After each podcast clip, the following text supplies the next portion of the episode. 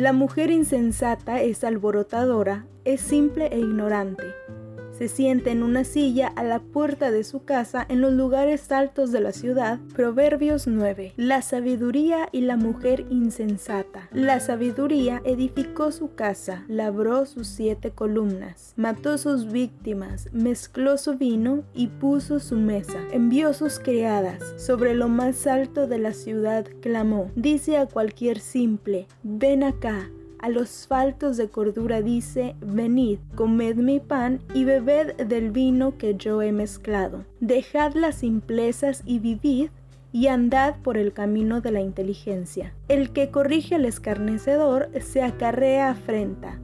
El que reprende al impío se atrae mancha. No reprendas al escarnecedor para que no te aborrezca. Corrige al sabio y te amará.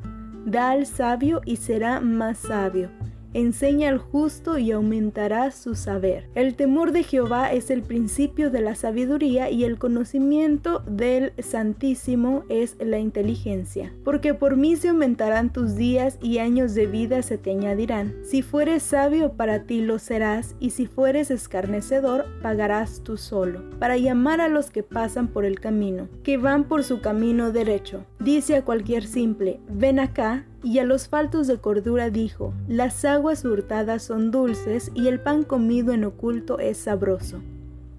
Y no saben que ella, y no saben que ahí están los muertos, que sus convidados están en lo profundo del Seol.